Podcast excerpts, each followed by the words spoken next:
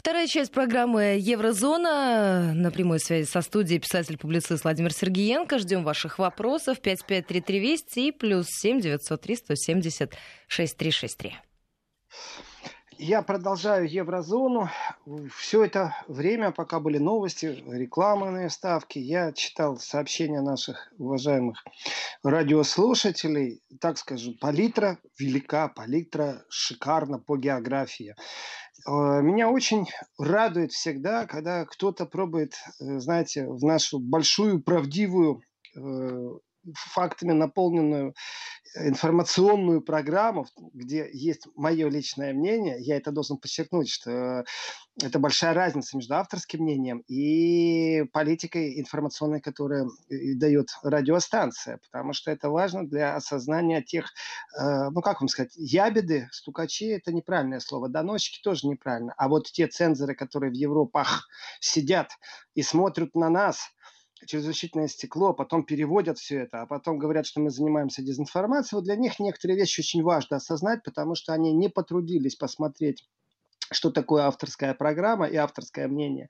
И врут, и передергивают, и сами распространяют фейки, э, но при этом говорят, а ту, а ту пожар у них. Вот, для них это все очень важно, и меня умиляют вот эти вот люди, которые думают, что их, э, ну, скажем так, неприятная СМС может что-то изменить. Меня радует, что вы, уважаемые радиослушатели, в том числе и агрессивные, э, все 50 минут находились с нами в эфире и ознакомились с той информацией, которую я даю. Так что э, ваш вой о том, что мне в Германии что-то грозит, вы знаете, я вам даже благодарен. Напоминайте мне чаще об этом. Потому что абсолютно по-дружески больше 25 лет находясь в Германии, уже почти 30 будет в следующем году, э, находясь в Германии, я для себя некоторые вещи вынес, вы знаете, так как урок такой большой. И один из этих уроков говорит о том, что Германия сегодня это не та страна, в которую я приехал в 91 году. С точки зрения работы СМИ, с точки зрения объективности, политизации определенных вопросов. Тогда Германия, после того, как объединилась с Восточной Германией, Западная, э, это был символ определенный, стены рухнули. Представляете, рухнула стена, которая разделяла один народ. Это было два государства, один народ. Эта стена была абсолютно искусственно идеологически. Эта стена была в противостоянии великих сил на этой планете.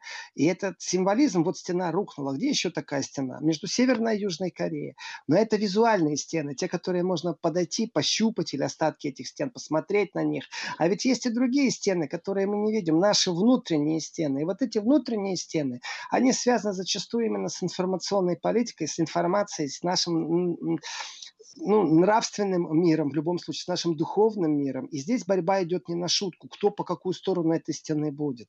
Это кажется, что ерунда, там, знаете, там, э, Вторую мировую выиграли американцы с англичанами. А правильно пишут нам наши радиослушатели. Э, вот Последние доживают люди те, кто принимал участие в военных событиях. Потом останемся мы, те, кто знали этих людей лично и связаны с ними прямой связью.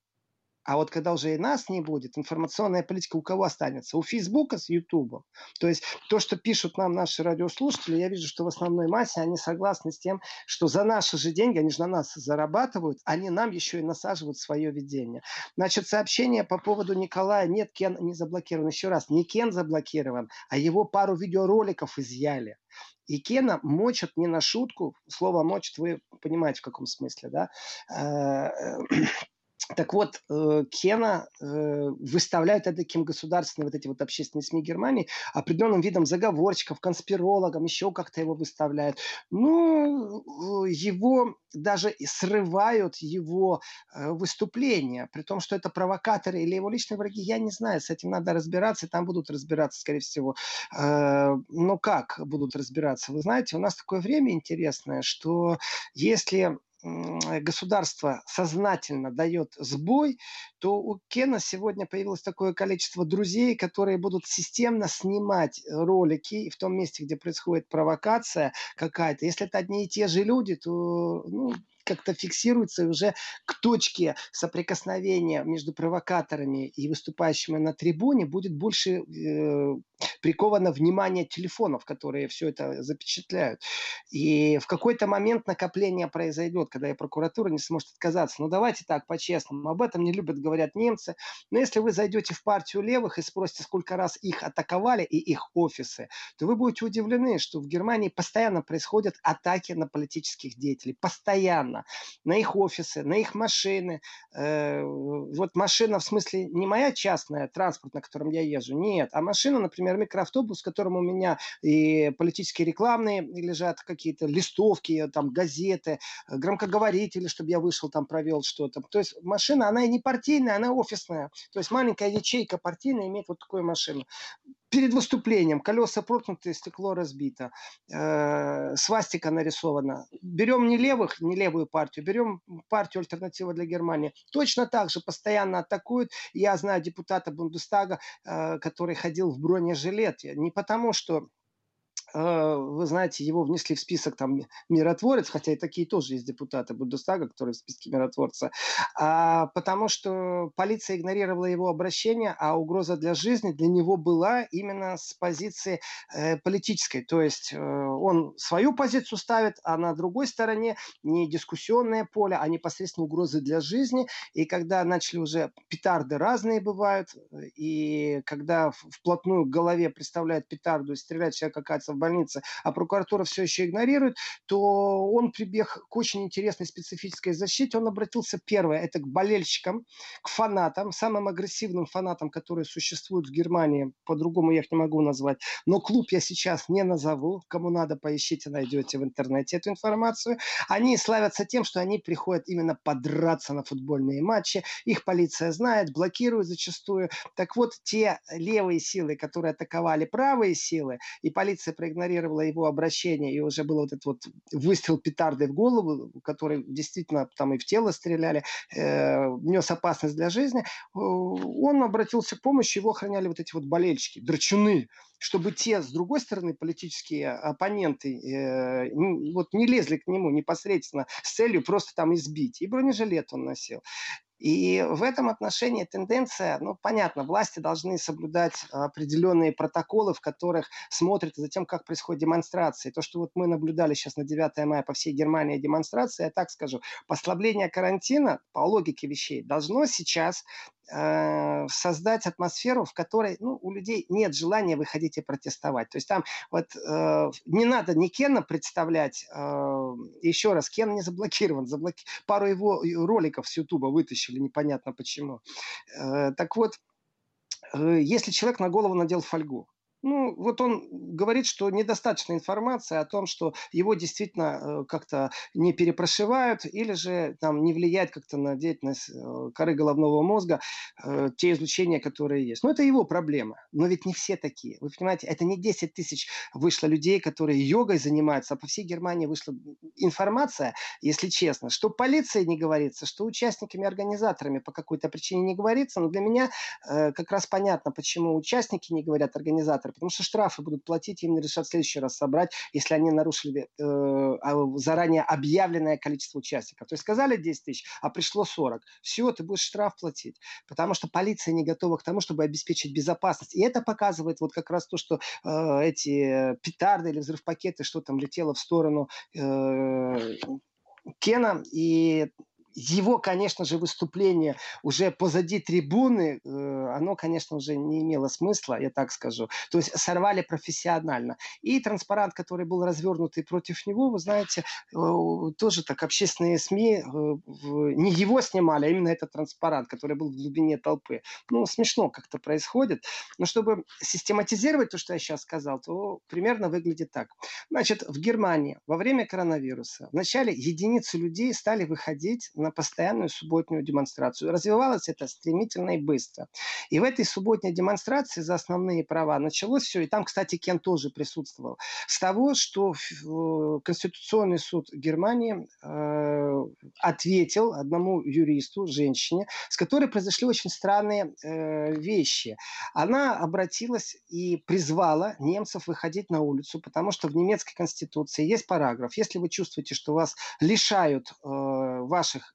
демократических прав и свобод, и вы предприняли все попытки официальным путем с этим бороться, вы, вы имеете право на сопротивление. Так и стоит Видаштан. То есть, ну, другими словами, на э, не акты гражданского неповиновения, а уже выше. То есть на сопротивление в смысле, как хотите понимаете, там демонстрация, э, штурм Рейхстага, как хотите, так это понимаете. И проиграв э, Конституционному суду, э, женщина-юрист призвала к тому, что вот по этому параграфу мы теперь официально имеем право на вот этот вот видоштант, на это сопротивление. После чего эта женщина вдруг оказалась э, в психиатрической лечебнице, а потом вышла и стала у всех извиняться. И как-то странно э, все это было, и как раз там тоже присутствовал Кен. И вот с этой точки зрения на наших глазах это буквально за ну, полтора-два месяца огромное количество людей, я считаю, что 100 тысяч это много, э, которые присоединились к э, количеству вопросов, которые возникают и на которых нет ответов.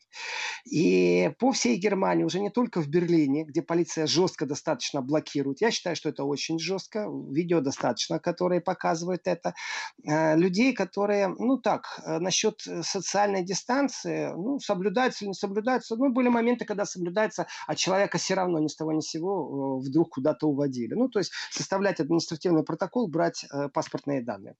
И в этом отношении люди все больше и больше стали отдаляться от типичных политических движений и приближаться к вот этому распространению в интернете э, недовольства. Э, и здесь нужно говорить, что там как-то особо лидеров нету.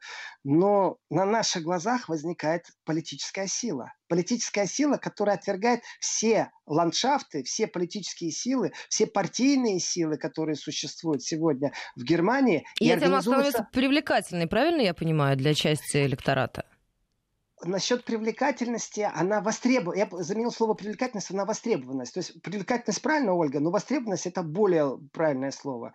И э, вот эта вот востребованность, она основана на одном единственном вопросе. Этот вопрос, как бы вы ни крутили его, ни вертели, это все равно привязано к коронавирусу. То есть это будет лишение свобод. Это то, что альтернативные точки зрения, при том альтернативные точки зрения, не, это не значит, что мы вот с вами, Ольга, говорим там что-то о вирусах. Люди, которые профессионально этим занимаются, занимаются, высказывают свое мнение, почему-то их не допускают.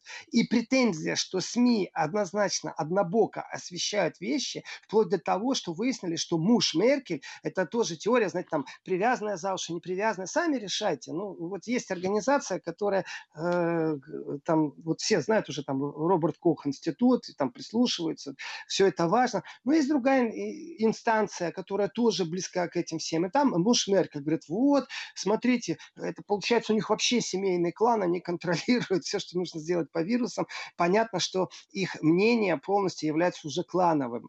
Я не могу сказать, что это сильный там YouTube ролик, но подача, в принципе, интересная была э, насчет того, что э, СМИ перестали быть объективными не вчера, не позавчера, но сейчас востребована объективность, потому что на многие вопросы нет ответов. И вот эти вот э, люди, ставящие вопросы, это не значит, что люди, которые э, против карантина или, например, не соблюдают гигиену они не получили ответа на определенные вопросы. И когда накопилось количество этих вопросов, в том числе, например, патологоанатом из Гамбурга говорит, что вирусологу, что вы знаете, ваша статистика, она не соответствует действительности. Нужно различать, кто умер от коронавируса, а кто умер с коронавирусом. Это абсолютно два разных понятия. Так вот, моя статистика иная, и вообще-то везде надо перепроверять. Э, патологоанатомы должны говорить э, свое ключевое слово.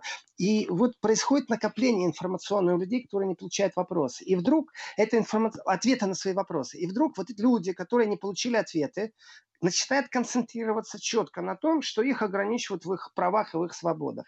И именно это ограничение вызывает определенную дискуссию в обществе. Дальше они видят, что эта дискуссия игнорируется там государственными СМИ, а если делается очень специфически, ну опять же слово государственное замените на общественное, потому что официально это не государственное.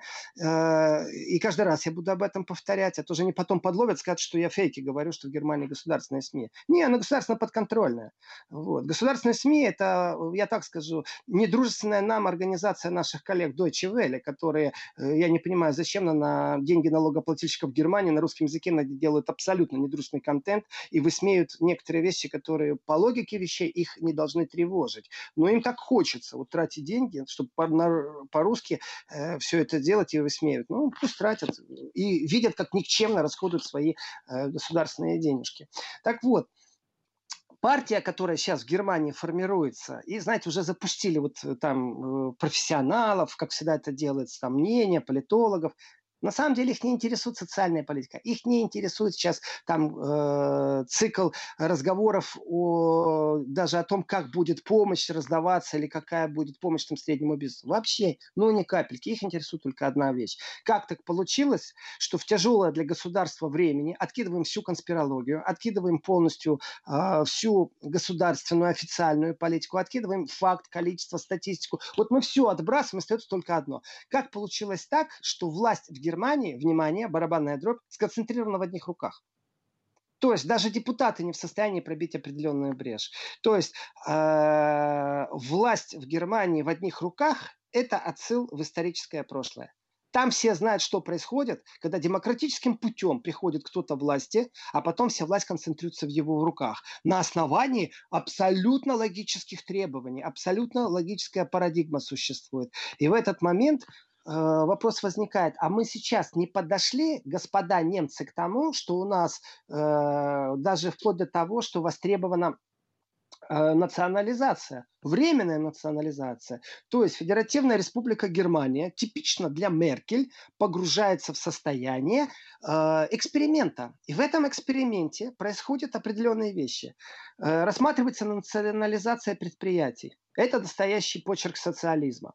Раз... Временно, эксперимент. А вот все, что связано с экспериментом, это типично меркельский подход. Сначала маленький эксперимент, потом на более широком пространстве уже мы это повторяем. Второе. Ограничение работы СМИ э, и введение цензуры. Третье. Ограничение собраний и, опять же, работы уже цензуры. Четвертое. Пятое. Шестое. И огромное количество пунктов. То есть немцев не интересует правда о коронавирусе. Об этом даже разговора нет уже. Никто не разберется с этим. Это правда, и мы должны с этим жить, пока ученые э, спокойно не свою работу не смогут проделать, мы не сможем даже рассуждать на эту тему. Пока мы боремся с этой проблемой, и они ее вынесли за скобки. И вот это движение поперечного мышления, кверденкин, оно прям как вот э, есть видоштант написанный в Конституции, то есть сопротивление, если власти перегибают палку. Вот и сейчас их интересует только одна вещь. Они подошли ли мы к моменту, когда слишком много власти сконцентрировано в одних руках,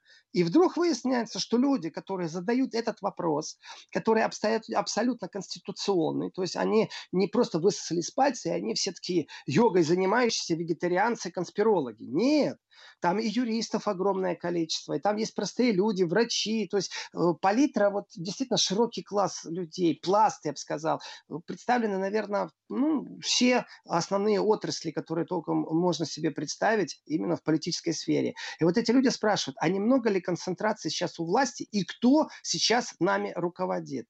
Я в этом отношении скажу так, что, например, сценарий развития кризиса и как кризис пандемии может влиять на социальное напряжение, только что в Германии появился доклад на 80 страницах. Это уникальная информация, еще мало кто знает. Этот доклад на 80 страницах говорит о том, что государство и правительство Германии является соорганизатором самого большого фейкового вброса. Доклад этот на фирменном бланке Министерства внутренних дел. Почему вообще такими докладами должны заниматься Министерство внутренних дел, я объясню. Да очень просто. Потому что э, разведка германская, Федеральная служба защиты Конституции, она подведомственно подчиняется министру внутренних дел. Министр внутренних дел назначает главу, можно сказать так, э, внутренней разведки Германии. Поэтому нормально, что они занимаются разработками. И вот э, человек, который этот доклад сделал, он принес его начальству. Начальство, не ознакомливаясь, просто так взяли и сказали, так, все, не наше это дело, все, вали отсюда. Э, после чего он взял, разослал это внутри ведомства. После чего он взял и разослал это не только внутри ведомства, потому что его доклад проигнорировали. Он доказывает, что Германия занимается фейком. После чего уже отреагировало и министерство, и тут же пошла волна, что его никто не уполномачивал делать этот доклад. Поэтому относитесь к этому докладу как к мнению одного человека. Он не работал в, в комиссии, в комитете, который занимается непосредственным моделированием кризисной ситуации, в том числе и в обществе. И вот здесь вот, понимаете, когда Министерство внутренних дел занимается моделированием кризиса в обществе, то есть то, что там какие-то общественные деятели создают какую-то партию. Я об этом говорил на Вести ФМ эм там и два месяца назад. Но Министерство внутренних дел Германии отреагировало по-своему. У них комитет, который все это моделирует, прогнозирует все сценарии, соответственно, чтобы предпринимать какие-то определенные шаги. Я не просто так вспомнил сейчас внутреннюю разведку, колпак Мюллера э, Федеративной Республики Германии, потому потому что все это логичные выводы. И логика срабатывает там, что если существует социальное напряжение, нужно не только его срезать, но и нужно смотреть в корень. Так вот, корень социального напряжения заключается не в том, что есть коронавирус, а в том, что под шумок коронавируса слишком много власти сконцентрировалось у тех, у кого не должно ее э, сконцентрироваться. То есть в Германии появился слово, которое я сейчас произнесу, боятся произносить в Германии. В Германии появился коронавирусный фюрер. И вот эта информация людей не только будоражит в закрытых пивняках, которые не могут как общаться типично для Германии. Вот эта информация, она тревожит умы. Как такое может опять произойти? Это уже было, когда немцы сидели тихо по своим А, Владимир, давайте нотам. к этой информации буквально через несколько минут, сразу после выпуска новостей середины часа, пока можете присоединяться к этому разговору. Если есть вопросы, или если вы хотите получить комментарии от Владимира Сергеенко, то присоединяйтесь и задавайте их. СМС-портал WhatsApp, Viber. Все работает. Сразу после короткого перерыва продолжим. Возвращаемся в программу. 12 часов 34 э, минуты московское время. Владимир Сергеенко на прямой связи со студией. Владимир, напоминаю, помните, слушатель э, еще в начале эфира просил прокомментировать вас угрозы Европейской комиссии санкциями в сторону Германии. Да, помню, Ольга. И давайте я тогда поставлю точку сейчас на создание новой партии, которая называется Widerstand 2020, сопротивление 2020. И перейду действительно к вопросу, почему так получилось, что сейчас бывший министр обороны Германии э, э, волком смотрит в сторону Германии. Профессор фон к вопросу нашего радиослушателя. Так вот, э, Шифман, это, можно так сказать, основатель сейчас этой партии. По его словам, уже больше 100 тысяч людей в этой партии. То есть, еще раз, это вот на наших глазах произошло за пару недель. Я рад еще раз, что э, аналитика, анализ э, и я сейчас не хвастаюсь, говорю, а по факту, что некоторые вещи, они видны просто. И э, разницы нету, кто возглавит какую-то партию. Но появление этой партии, оно просто критически уже обосновано, именно критически, э, если отбрасывать э, все попутствующие, сопутствующие какие-то движения. Потому что страх людей в Германии, а это очень важно понять, это невозможно ни в какой другой стране. Вот именно в Германии этот страх важен, что незаметно-незаметно можно подойти опять к тому, когда целая нация становится преступной, целый народ становится преступным. Понимаете, не власти преступные, а целый народ становится преступным. Поэтому в Германии абсолютно по-другому смотрят на многие вещи, и в том числе на собственную ответственность э, за историческое прошлое.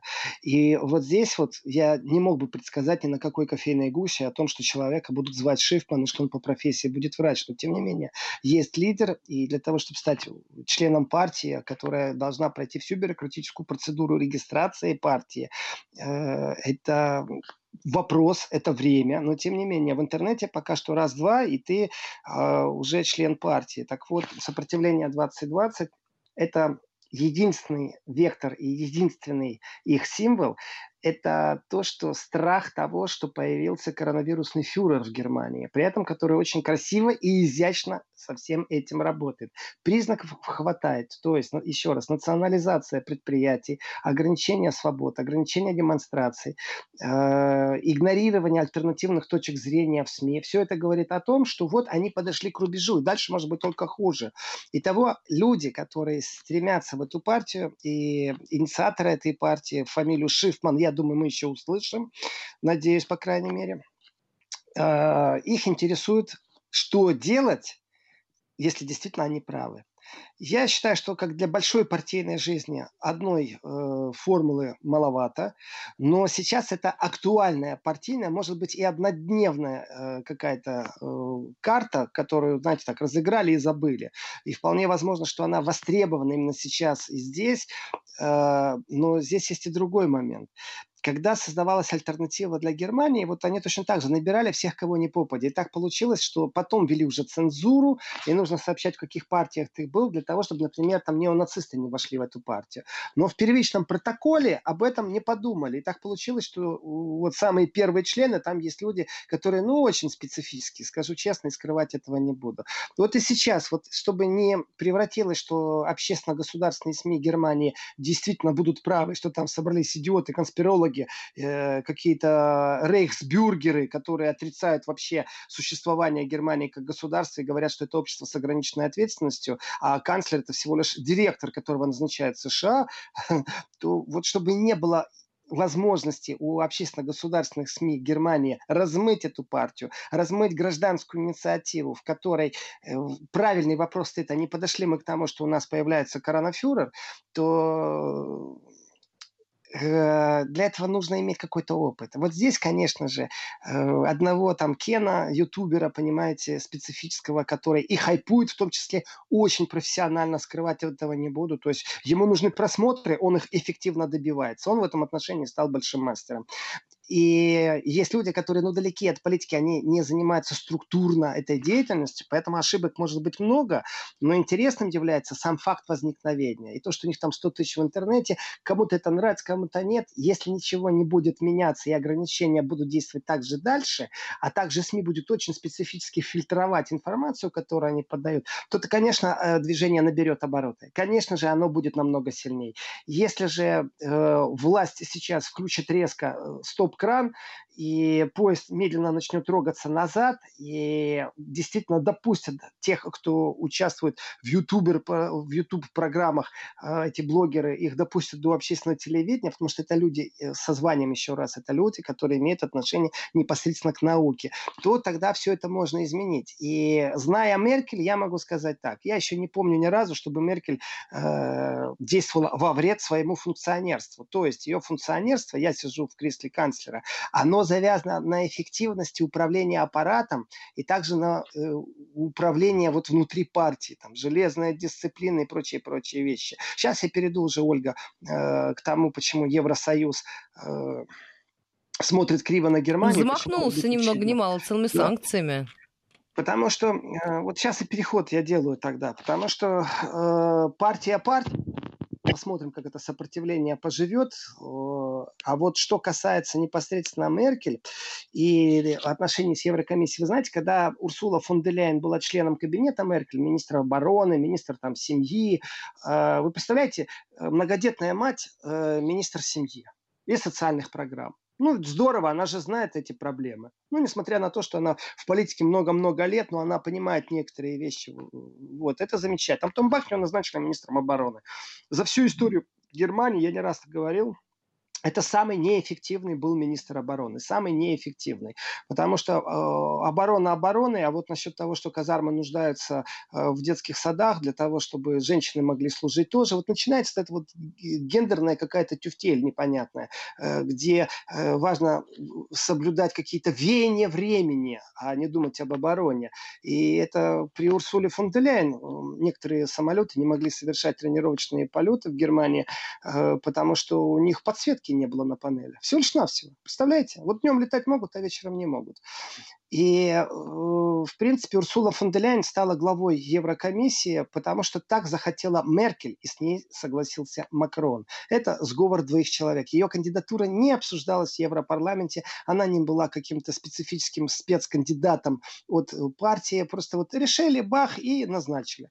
И теперь, конечно же, Урсула фон де Ляйен обязана двигаться в рамках Евросоюза, а не в рамках Германии. Она не является больше подручной Меркель. И Меркель по своей партийной линии не может больше требовать, потому что и Меркель не является главой партии Христианского демократического союза, э, чтобы была какая-то партийная дисциплина. Все, э, Урсула фон де Ляйен вышла из системы зависимости от Меркеля, а значит из национальных интересов Германии. Урсула фон де Ляйен переместилась в наднациональные интересы. По крайней мере, это ее должность, это ее роль, которую она должна очень точно э, исполнять. Э, и врагов, поверьте мне, у Урсулы фон де Ляйен тоже хватает. Так вот сейчас Конституционный суд Германии э, признал, что э, гособлигации со стороны Европейского центрального банка и скупка этих гособлигаций противоречит немецкой конституции. То есть скупка гособлигаций со стороны Европейского центрального банка противоречит немецкой конституции. Вот здесь вот и заложен самый важный конфликт. Значит, что получается? Если это противоречит немецкой конституции, то есть только два варианта. Либо э, со стороны э, ЕЦБ не происходит скупка гособлигаций, либо нужно менять немецкую конституцию. И опять мы видим классическую вилку из шахмат, когда э, если одна фигура стоит под боем или под шахом, то вторую фигуру уж точно сидят. То есть или так, или так, в любом случае какая-то потеря происходит. Конституцию поменять в угоду Евросоюзу, я думаю, сразу плюс там 7-10% альтернатива для Германии получит, как бы вообще э, не сформировала свое большинство в Бундестаге и свое правительство. Страшный сон для всех либералов и для всех демократов. Если же э, рассматривать не на счет изменения Конституции, тогда получается, что противоречие между и, э, Конституцией Германии и Евросоюзом очень сильно. И вот здесь вот начинается, что Думайтесь, Германию начинает проверять Еврокомиссия. Конечно, это не прямое указание Урсулы фон де Ляйен, и, конечно, она является в данном случае символической фигурой больше, чем реально э, чиновником, который это должен как-то ввести в расследование и как-то запустить процессы, процедуры э, против Германии. Но смысл этого сводится к тому, что Германия может получить денежный штраф потому что ее конституция не соответствует нормам Евросоюза. И я вам скажу в этот момент ха-ха-ха, и так три раза. Э, вот, вот он, маразм, маразм всей этой брюссельской э, бюрократии.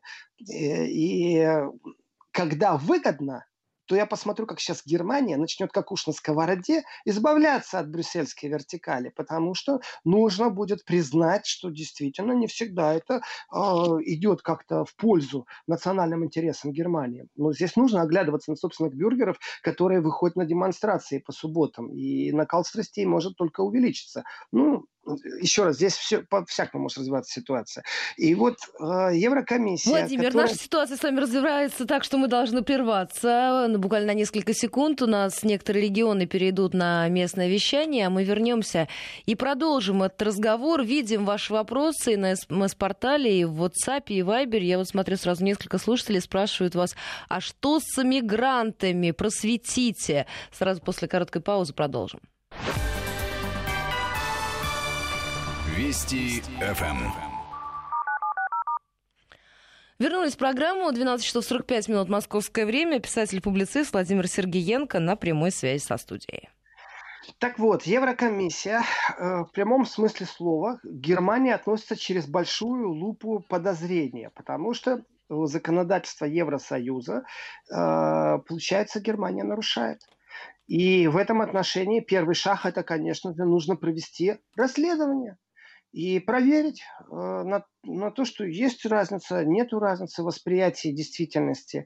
И давайте так, когда Frankfurter Allgemeine Sonntagszeitung, то есть воскресное, воскресное издание франкфуртской всеобщей газеты, э, говорит э, Вера Юрова, мы ее имя действительно часто должны слышать, потому что ее заявление это серьезный уровень. Заявила, она все-таки зампредседателя Еврокомиссии. Если она говорит о том, что нужно провести соответствующее расследование, значит, это расследование будет проведено. И решающее слово, которое вот останется за кем-то в системе европейских взаимоотношений, оно будет за Европейским судом в Люксембурге. И дальше потрясающая фраза, и это цитата. «Ни за кем другим», заявила Вера Юрова. Итого, зампредседатель Еврокомиссии Вера Юрова говорит о том, что слово последнее будет за Люксембургским Я вас судом. прерву буквально на несколько секунд. ТАСС сообщает, Владимир Путин в понедельник выступит с обращением к россиянам. Об этом сообщает э, Кремль. Во второй половине дня, 11 мая, Владимир Путин выступит с обращением к гражданам. Об этом также сообщает э, Кремль. Мы будем внимательно ждать и транслировать это обращение в эфире радиостанции э, Вести ФМ. А, можем продолжить, Владимир, наш с вами разговор. Не знаю, на какие-то вопросы слушателей, возможно, успеем ответить. Давайте я точку поставлю сейчас по Вере Юровой, а также Еврокомиссии Урсулы фон де Ляйен. Дело в том, что э, озабоченность решением Конституционного суда и о том, что это правильно или неправильно, как раз заявила в начале э, глава Европейской комиссии, то есть главный комиссар Евросоюза Урсула фон де Ляйен. И Еврокомиссия по существующим нормативам и протоколам может накладывать денежные штрафы на государство за нарушение европейского законодательства на страны ЕС. Так вот, что получается, сейчас, чтобы все понятно было. Э, Урсула фон де Ляйен говорит о том, что да, действительно, э, есть факт, что решение Конституционного суда Германии идет в разрез э, с нормативами Евросоюза. А если оно идет в разрез, то тогда Германия должна заплатить штраф. Понятно? То есть Конституционный суд Германии на основании своих правовых актов принимает решение и говорит, вот это так, а не по-другому. На что Евросоюз говорит, нет, ребятки, это не так. Вы сейчас штраф заплатите за то, что вы говорите, что это так. Итого, немецкий суд переходит под юрисдикцию кого? Евросоюза. И я сейчас провожу такую большую жирную черту и говорю, ребятки, вот я сейчас дорисую еще галочку, которая горизонтально лежит. Это стрелочка, которая направлена на восток. Посмотрите, что в Польше происходит. Так вот, этот конфликт между системой юстиции национального уровня и наднационального, то есть евросоюзного. Брюссель – это диктатура, в которой национальное решение судов, конституционных судов, может быть изменено в пользу решения Брюсселя. Э, в данном случае э, Европейский суд в Люксембурге будет проходить. Брюссель это уже такое, знаете, нарицательное имя. И нужно смотреть, как будут события развиваться, но есть сам факт, что Конституционный суд свое решение должен пересмотреть под решением Евросоюза. Чтобы подвести совсем итог этому сообщению, я скажу очень просто. Вы знаете, а ведь именно это добиваются и с большим успехом добиваются европейские политики. А ведь когда они по правам человека говорят, что верховенство права переносится на территорию Евросоюза, даже в одной единственной отрасли, в одном секторе, где-то там права человека, все-таки инстанция является Евросоюз. Это первая их маленькая победа, что касается вне Евросоюза. И когда вы признаете решение Европейского суда по правам человека, да, с одной стороны, я это поддерживаю очень сильно. С другой стороны, извините, если они диктуют правила игры Конституции, Конституционному суду, то тогда, получается, они на себя берут роль э, Всевышнего Третейского суда. А, извините меня, вот сейчас на территории Германии этот спор говорит о том, что они внутри себя не разобрались, но они уже залезли на чужую территорию по решениям суда. Я ставлю точку по Урсуле фон де Ляйен, Ольга, и давайте, да, действительно оставим время на вопросы. Да, давайте, давайте я еще раз э, сообщу нашим слушателям о том, что президент России Владимир Путин сегодня во второй половине дня выступит с обращением к россиянам. Об этом э, сообщила пресс-служба Кремля. Речь пойдет о санитарно-эпидемиологической обстановке и новых мерах мерах по поддержке граждан и экономики страны отметили в пресс-службе. Наша радиостанция Вести ФМ будет транслировать э, э, сегодня обращение Владимира Путина к россиянам. А, итак, Владимир, несколько вопросов от наших слушателей. Времени у нас с вами остается очень и очень мало, буквально 4 минуты. Но вот я смотрю, что вас активно наши слушатели из разных регионов просили рассказать о том, что, что происходит с мигрантами в еврозоне, потому что тема как-то заглохла. Есть ли у вас какая-то новая информация? Вы знаете, Ольга, а вы уже ответили на этот вопрос. Вы ответили, вы сказали слово «заглохло». Количество поданных просьб э, на предоставление убежища настолько сократилось, что это больше не тема.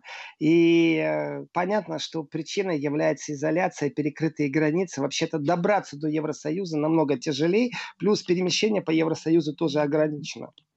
Как только эти ограничения снимут, э, тут же тут же эта тема вернется, тут же. Пока она заглохла в прямом смысле слова, потому что беженцы не могут пересечь границу. Э, если я вам цифры дам, то этот показатель просто говорит о том, что в четыре раза меньше только там в первые три недели было подач заявлений. Сейчас, мне кажется, они вообще нулевые, вот просто нулевые. Плюс есть определенный страх к этой теме подходить, потому что тогда Европейский Союз выглядит, ну, очень некрасиво в сфере, э, которая называется гуманное отношение к людям, а также основополагающие права человеком. Это что касается лагерей для беженцев. Э, может быть, я подумаю и следующую программу частично посвящу этому вопросу. Он действительно вышел за, за скобки, он действительно заглох. И вот здесь у меня э, вопрос, я тоже хочу коротко зачитать. Владимир, скажите, были ли протесты в Германии против закона о вакцине, о вакцинации и прививочных паспортов? Ирина, э, Москва. Ирина, э, таких протестов в ближайшее время не будет просто потому, что закона еще нет. Вот когда закон будет, тогда и мы будем это обсуждать. А по поводу э, насильных э, вакцинаций все еще даже не рассматривается вопрос, должна ли она быть принудительной или нет. Вот когда она будет, вот тогда мы это обязательно обсудим. Я вам гарантирую, что это э, будет. Только что канцлер Австрии сообщил, что в некоторых э, федеральных землях Австрии больше нет э, людей по статистике зараженных коронавирусом. Это говорит о том, что перешагнули кризис настолько, что действительно будут открывать и возвращаться к нормальной жизни. И мы помним, что Австрия одна из первых реагировала. Значит, вот только сейчас она будет снимать на основании того, что нет больше заражений в некоторых федеральных землях, снимать ограничения. Ну, поздравляю австрийцев, рад я за них. Это очень важно. Вот. И, э, Ольга, у меня осталось, я так понимаю, совсем минута, мало времени. Минута, Владимир, информирую вас. Вот, так вот, вы знаете, премьер-министр Польши Тадеуш Моровецкий э, приветствовал решение Конституционного суда Германии, назвал его одним из важнейших судебных вердиктов истории Европейского Союза. Это то, о чем я сказал, что посмотрите в сторону Польши. Вот он теперь конфликт польско-европейский перепрыгнул на Германию, на германо-европейский э, конфликт. Посмотрим, как это будет развиваться с точки зрения расширения политического ландшафта, появления новых партий и новых лидеров. Ну что, Владимир, спасибо вам большое за этот разговор. И от меня слова благодарности от наших слушателей. Программа «Еврозона», писатель-публицист Владимир Сергиенко отвечал на мои и на ваши вопросы. И еще раз напоминаю, президент России Владимир Путин во второй половине дня сегодня выступит с обращением к россиянам. Об этом сообщила пресс-служба Кремля. Речь пойдет о санитарно-эпидемиологической обстановке и новых мерах по поддержке граждан и экономики страны, отметили в пресс-службе. У нас впереди новости начала часа. Сразу после возвращаемся.